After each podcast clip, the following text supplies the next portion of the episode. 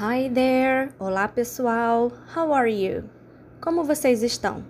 My name is Renata Luz. Meu nome é Renata Luz. I'm an English teacher. Eu sou professora de inglês da Secretaria de Educação do Estado do Rio de Janeiro. Esse podcast é referente à quarta aula do quarto bimestre da segunda série do curso normal.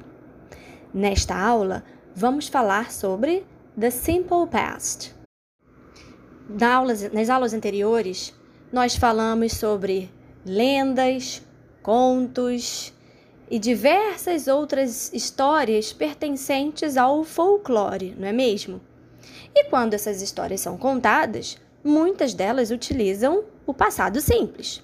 Por isso, vamos falar sobre ele neste momento. O Simple Past é o tempo verbal que expressa ação determinada e concluída no passado. Uma característica especial desse tempo verbal é que a sua conjugação é igual para todas as pessoas, não importa se é a primeira, segunda ou terceira pessoa do singular ou do plural. O que é importante destacar é que os verbos, quando conjugados no passado simples, simple past, eles possuem duas categorias: os verbos regulares, the regular verbs, e os verbos irregulares, the irregular verbs.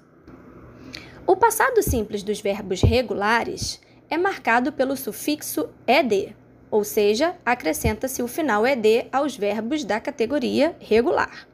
Já os verbos irregulares possuem formas próprias, e caso surja alguma dúvida, é só consultar a tabela do passado dos verbos irregulares que você encontra tanto em sites da internet quanto nas páginas finais do seu livro didático. Em frases afirmativas, a forma do passado simples, simple past, é sujeito, subject, passado do verbo, the verb in the past, e complemento. She broke her leg é um exemplo. Ela quebrou sua perna. He studied a lot yesterday. Ele estudou bastante ontem. The dog barked a lot last night. O cão latiu bastante na noite passada. They woke up late this morning. Eles acordaram atrasados esta manhã.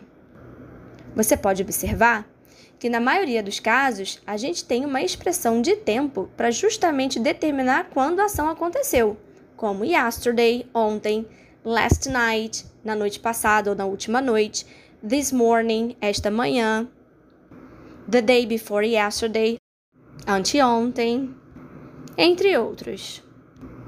Precisamos ressaltar o seguinte: o sufixo ed, que aparece nos regular verbs, essa é a regra geral.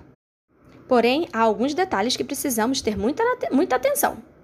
Verbos terminados em y precedido de vogal, acrescenta-se o ed, sem nenhum prejuízo à base do verbo. For example, play, played.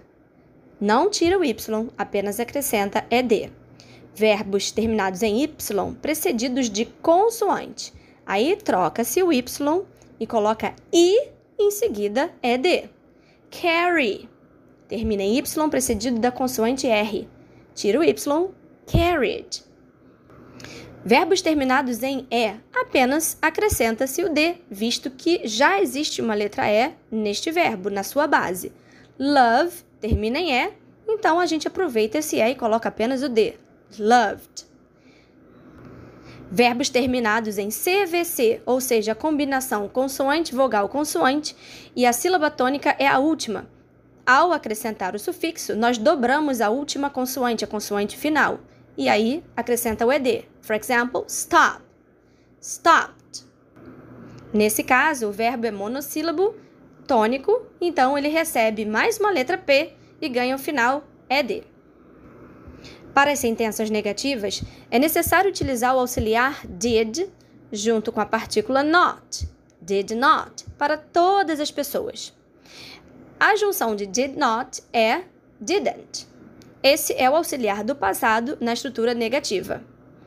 Esse auxiliar, ele deve vir sempre após o sujeito, posicionado antes do verbo principal. E como ele já indica passado, o verbo volta para sua forma normal, para sua forma de base, visto que o auxiliar já está expressando o tempo passado. Então, na sentença she broke her leg, na negativa, she didn't break her leg. Eu volto com o verbo para sua base. He studied a lot yesterday. Na negativa, he didn't study a lot yesterday. Volto com o verbo para sua base. O mesmo fenômeno ocorre nas frases interrogativas, visto que para fazer interrogativas utilizamos o auxiliar na frente do sujeito. O auxiliar do passado é did, que posiciona-se à frente do sujeito e obriga que o verbo principal volte para sua forma base. Então, no exemplo, she broke her leg, a interrogativa fica Did she break her leg? E no outro exemplo, he studied a lot yesterday. Interrogativa: Did he study a lot yesterday? Para a próxima aula, vamos analisar o simple past em uma das lendas. See you next class. Bye.